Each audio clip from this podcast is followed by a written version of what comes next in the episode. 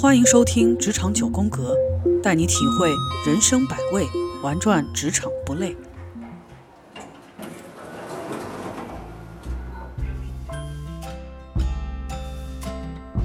那当时刚刚说到，就是跟老板也做了前期的这个铺垫，得到了人力资源总监的认可，然后又得到了老板的认可。嗯那这件事情是怎么样从上而下的推行的呢？呃，我记得我们当时的话是做了详细的计划，是说我们第一个阶段的话，我们会把这个，呃，我们不是说一下子就从六六大模块的形式到三支柱了，嗯你得做得先做一些准备的工作。HR 的这个呃三支柱的呃结构，就是说之后哪些人在这个、在哪一个部分，对吧？嗯你现在有没有合适的人？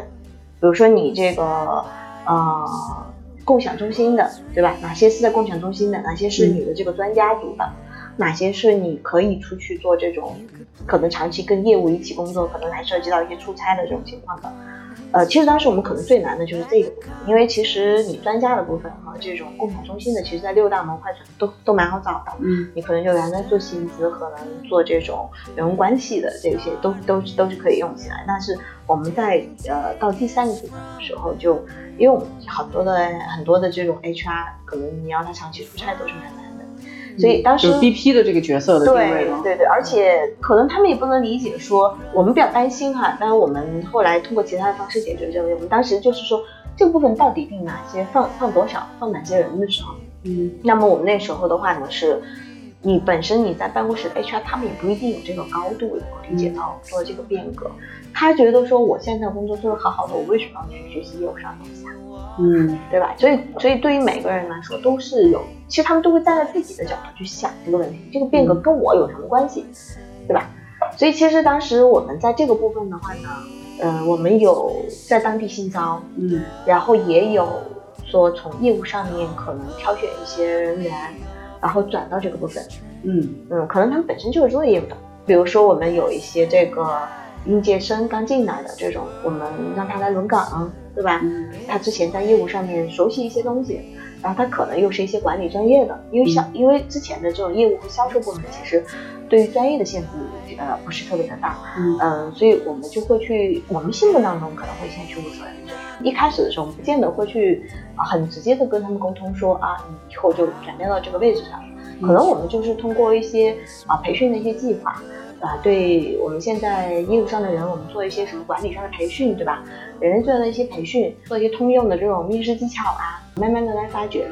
然后我们就是说涉及到说我们怎么样去匹配了，我们要去匹配说我们是按一个城市啊，还是怎么样，对吧？嗯，那这个我们是对对，这个是我们跟我们业务的业务的我们叫业务总监，嗯然后呃我们是对这个部分进行了探讨，然后我们再逐步逐步的说，等我们的人都基本上都符合了，我们再。其实我觉得这个过程当中，到后面就没有说一个很大的转变，说我昨天是六大模块，嗯然后从明天开始我就是三支柱了它。是一个潜移默化的、逐步的对，它就是一个很顺畅的、嗯很舒适的一个，就是到最后可能没有感觉到说这个东西就变了。还是就着艾玛刚才那个话题，我想问一下，就是在这个特别无缝衔接过渡之后，嗯咱们设置的这几个 HRBP 的角色，或者说咱们这个三十度的模型过去过渡去过去之后，这个组织面临的问题解决了吗？就刚开始的时候，业务总觉得 HR 的支持，嗯中间隔了一个什么东西，后来这个问题怎么样的？效果？其实后来我们因为我们做咨询嘛，后面也有也是有回访，也有回访。呃，当时我们实施之后，你会觉得这个计划很顺畅。其实对我来说，我觉得是个蛮成功的案例，就是呃，第一离不开前期的一个很充分、很充分的一个准备，然后在我们变革之前，我们也是做了人员上面的一个充分的储备。就是变了之后，你去做这个新的岗位的人，他的他是他的技能、他的知识结构都是够的。如果是说你没有这方面的一个充分的准备的话，你切过去了之后，你的这个 BP，你的这个业务伙伴，他做的东西不能让业务满意，那业务会觉得你这就是说从业务的角度来考虑，觉得你这个变革是失败的，没有没有达到说你之前给跟他沟通的时候承诺的，就是会带来的一些改变。所以这个这个当中，我们还是说人很重要，关键点在于说我们我们这个转变实施成功。呃几个关键点，一个是我们说老板有这个意识，第二公司有这个大的环境、大的平台给我们，他有这个条件，有这个有这部分的这个叫预算吧，对吧？因为你做变革也是需要投入的。然后呃，我们自上而下的来做这个，然后我们业务部门我们也也把他们这个从他们的痛点切入了，对吧？到最后我们真正你要落地的时候，你一定是有你的人是可以去胜任这个工作的，就是你不能说是空想，然后我有这个所有人都同意了，你去做这个东西了，但是你的人不合格，对吧？然后到最后你达不到你想要的结果，所以其实我觉得前面的那些都是都是准备工作，到最后一个关键的重要点是说，我三支柱当中到业务去的这个业务伙伴，他们每一个人都是合格的。所以业务业务的人对他们很满意，就是，哎，这个人每天跟我业务在一起，然后服务于我的业务，甚至于到后面业务会觉得那是他们业务的人。所以我觉得其实当时就是很顺利一个过程，但我们到后面去回访复盘的时候，也一直都他们都反馈说现在的这种情况是很好的，他们很满意，他们很满意，就是。整个衔接过来的效果还是比较不错。对，所以不能着急，就是说，呃，也有可能说我们现在就是，呃，我们说现在就是三支柱，其实在 HR 这个领域当中这几年是很热门的一个一个话题。整个的大环境，我们说整个的大环境，市场也好，技术也好，现在都在翻天覆地的变化，这几年非常的快，对吧？人工智能什么的，对吧？然后我们 HR 又在提 HR 的这个角色的转变，然后这个三支柱。就感觉大家都有点有点浮躁，呃，我觉得这个三支柱它是个好东西，是个好东西，但是我觉得说，就像我们有很多的这种，我们说中医当中有很多的补品，对吧？人参鹿茸，对吧？但是你不一定每个人都能直接这样去进步，它是个好受补。对，呃，所以说你得你要去看说你要去你的你的企业和业务模式是否真的需要去做这样的转变。比如说你，你就是一个一个工厂，你可能很大的一个工厂，你可能呃几千上万的一个人哈，但是你业务都很集中，就在这个地方，你你 BP 的配置你怎么样去考虑，对吧？你或者说你需不需要这样子的一个模式，还是说你可能又又按传统的模式，可能在这个呃招聘上面可能更加的去分工，比如说他做负责哪些业务单元的，对吧？就可以的，可能就是稍稍的在六大模块当中做一点点延伸，还是怎么样？我觉得一定要冷静，不能说盲目的去跟风，还说我的技术上在做 AI 了，在做自动化了，然后完了之后我 HR 一定我也要去搞个变化，要把我的要做一个三字柱出来或者怎么样？我觉得一定要去说冷静，去真正的去像医生一样去把脉说。你要了解你的公司，你你的业务，我们还是回归到说，你 HR 你你你要去选择变也好，不变也好，其实都是基于你对业务的充分了解。这个是做你做任何事情不变，你也是说了解了之后，我最终呢决定说，我现在的这个模式依然是适合于这个企业，更更加的适用于我现在的一个业务状况，我的业务模式，所以我决定不变。那也是在充分的了解之后说。我可能需要让三只猪靠近那么一点点，所以它很灵活的。你不一定说我要一下子就变成那样，你可以借鉴它中的一步。比如说你刚才我举的例子，你把招聘或者员工关系啊，甚至于说你可以把员工关系，我们员工关系其实在三支柱当中，你是属于是专家中心的这个部分。嗯。但是比如说你在一个上万人的工厂里面，你可能你比如说电子电就做做电子行业的，比如说之前我也在这样的公司待过，可能一个工厂你就是一两万人这种，你当中可能你会根据你的年龄，可能有做笔记本的，可能有做手机的，对吧？啊，可能有做平板，他们会去这样去分，那他可能要求不一样，那你其实你因为你人多嘛，对吧？你人多了之后，你的员工关系的这种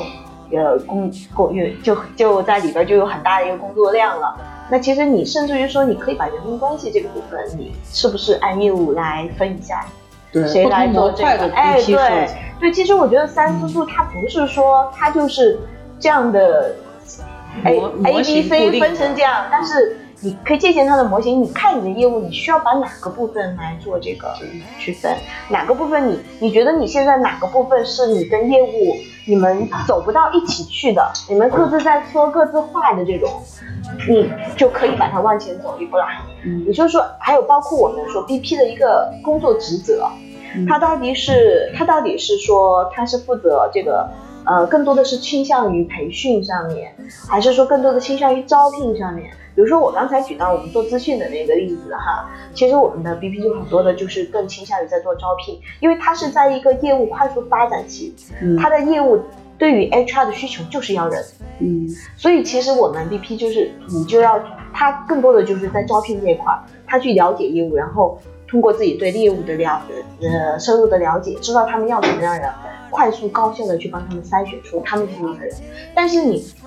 又比方说，呃，他如果你是在个在一个平稳的平稳发展期的一个 BP，可能你就在于说对于这种业务的呃培训的这种督导上面了。也是公司业务的发展吧，嗯就是说，嗯，我是觉得说要灵活，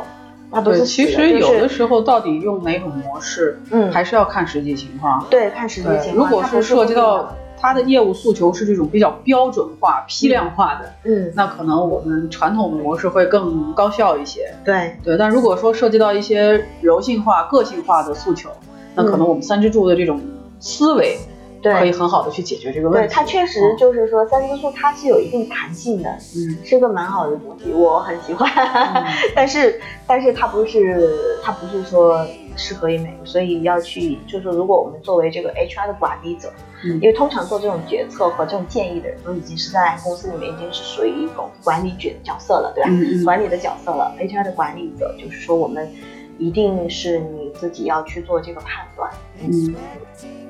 好，那今天还是非常感谢艾玛跟我们分享了关于人力资源从传统的六大模块到现在三支柱的转型。其实大家应该对于三支柱和六大模块的关系有一定的了解了，所以也希望各个企业或者说企业的 HR 在涉及到人力资源转型的时候，能够根据自己的诉求来决定到底要不要转，或者说用什么样的方式去实现平滑的转换。那一个新的事物的出现，势必是有它的需要的，但是这个需要又是一个非常个性化的东西。也希望今天艾玛姐姐分享的这些内容，能够让大家对于人力资源转型这件事情上面能够有更多的认知。那当然，如果各位 HR 朋友或者说现在有在创业，想要给自己的企业做人力资源转型的企业的老板们、负责人们有这个转型的想法的话，或者说有更多的疑问的话，也可以多跟我们来留言。我们后续会推出更多的专题，跟大家一起去分享如何在企业里面进行一个有系统的并且有效的人力资源规划和管理的流程。大家如果有疑问的话，也可以看到我们呃下面有一个微信号，可以加入到我们的这个微信群里，里面会有更多关于人力资源或者职场话题的探讨。对，希望你能够跟我们更近，听到你们的声音。那个跟他 say goodbye，希望呃，我觉得是，嗯，叫做是不叫 say goodbye，是叫我们下次再见 see you again。see you again，对，下次再见。对对对，大家有什么其他的疑问的话，再跟我们留言。如果大家觉得喜欢我们的节目的话，也请动动你们的小指头，点击订阅关注哦，期待你们的出现。那今天也感谢大家的时间，智商九宫格，体会人生百味，玩转职场不累，谢谢大家。